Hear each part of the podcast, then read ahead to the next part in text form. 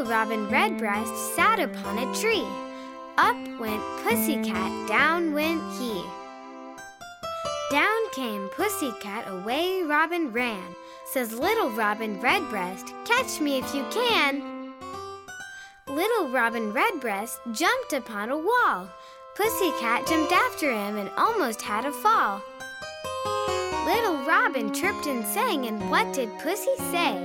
Pussycat said mew, mew, mew, and Robin flew away. Little Robin Redbreast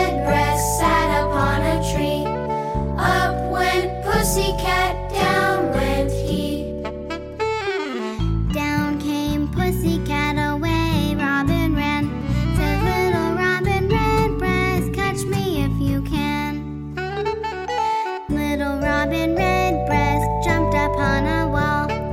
Pussycat jumped after him and almost had a fall. Little Robin chirped